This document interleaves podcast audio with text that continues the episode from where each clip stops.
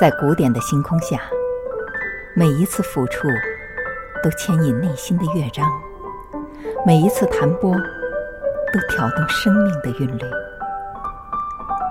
午夜幻想曲，月光心动线。今天的节目想跟您聊一聊指挥家卡洛斯·克莱伯。卡洛斯·克莱伯曾经对自己有这样的评价，那就是我根本。就不该当指挥，但他却是我个人最喜爱的指挥家。他指挥的贝多芬的第七交响曲、歌剧《茶花女》是我的珍藏。卡莱扬曾经评价克莱伯说：“他是一个指挥天才，但却不爱此道。”克莱伯也曾一度是卡莱扬去世后柏林爱乐首席指挥的第一人选，但他却婉言谢绝了。这是一个生性怪异的指挥家。但是他的音乐却绝不是像格伦古尔德那样标新立异，也不像他的同行切利比达克那样特立独行。他的演绎直截了当，毫不做作夸张，也没有实验性和解构主义。对他而言，能够尽可能的接近作曲家的原意，高于一切。可以用一个简单的提问阐明克莱伯的宗旨，那就是这是什么作品，而不是我该怎么办。他所热衷于指挥的都是名曲，像贝多芬的第五交响曲、威尔第的《茶花女》、施特劳斯的《蝙蝠》等等。同卡拉扬光滑饱满的音响理念不同，克莱伯致力于一种透明亮丽的音响，让旋律充分显现，使得复调音乐极其清晰。他指挥的《茶花女》超尘脱俗，运用纤细清晰的声音，忧郁阴沉，抓心揪肺。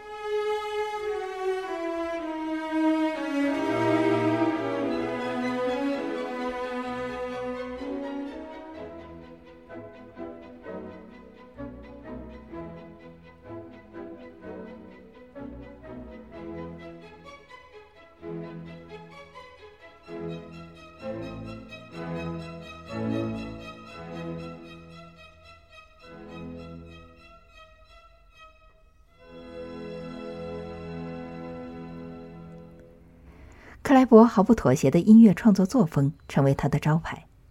过分苛刻和追求完美，使得他无法超越自我，始终被恐惧所困惑。他对于马勒交响曲的每个音符滚瓜烂熟，却从未染指。贝多芬的音乐世界早已划入他的躯体，但他却从来没有指挥过第三和第九交响曲。维也纳爱乐乐团说服他同意实况转播理查施特劳斯的英雄生涯，听众听得忘形欢呼，评论家诗语赞歌，但却迟迟不见唱片的问世，因为克莱伯没有同意出版。在萨尔茨堡。克莱伯连续十四天聆听了卡莱扬、齐格弗里德的排练，但他却没有敢触及尼伯龙根指环。在米兰斯卡拉歌剧院，歌唱家多明戈没能满足他参加十次排练的要求，整个一部在意大利掀起旋风的歌剧《奥赛罗》的现场录音出版计划就胎死腹中。DG 唱片公司录制了他指挥的《特里斯坦与伊索尔德》。尽管有南迪·莫尔这样的大歌唱家加盟，但是同名主角却力不从心，功亏一篑。克莱伯反对出版，唱片公司却不愿意让投资付诸东流，抗拒了克莱伯的意愿。唱片出版后，DJ 公司就再也没能录到他指挥的任何一个音符。从1973年卡洛斯·克莱伯的第一套唱片。那就是他指挥的德累斯顿歌剧院的自由射手，直到二零零四年七月他的去世，克莱伯的合法录音屈指可数：四部贝多芬，两部勃拉姆斯，两部莫扎特交响曲，两场维也纳新年音乐会，以及歌剧《自由射手》《茶花女》《特里斯坦与伊索尔德》《玫瑰骑士》等等，可以说款款成功，个个精彩。从这些音响资料当中，我们可以听到他高强度的音乐表现力。他们是绚丽透明的音响，鞭辟入里的演示深度，精确挥拍和自由发挥的有机统一。克莱伯毕生仅在1983年的11月7号指挥过一次贝多芬的田园交响曲。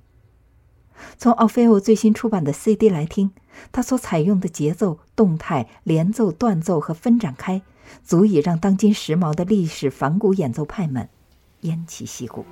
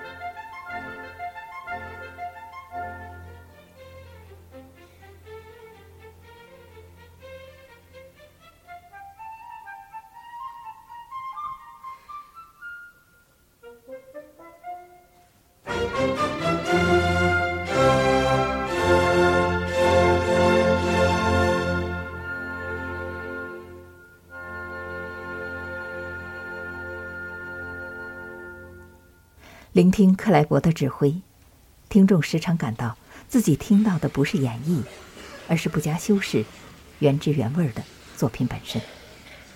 其实，这只是个假象，但只有最伟大的表演艺术家才能制造出这种假象。和他许多的前辈不同，克莱伯在驾驭乐队方面的脆弱性胜于强硬。曾经有人回忆，他在斯卡拉歌剧院指挥《玫瑰骑士》乐队演奏那首著名的圆舞曲时，无法表达出细微差别。于是克莱伯懊恼地说：“我的父亲总是告诉我，你干什么都行，就是别指挥圆舞曲，那是世界上最难指挥的。很不幸，我没听他老人家的忠告。”乐队由此觉得过意不去，便加倍努力。后来将一些高难度的乐段演奏得美妙无比。克莱伯指挥时的姿势别具一格，毫不拘束。然而，他的动作并非是哗众取宠，而仅仅是为音乐服务，帮助歌手和乐师发挥出最佳水准。克莱伯的两场维也纳新年音乐会可以说是创下了无以企及的交响圆舞曲的演奏艺术高峰。二零一一年，由当今世界一百名知名指挥家参与的票选投票得出的最伟大二十位指挥家的名单中，排在头位的，就是卡洛斯·克莱伯。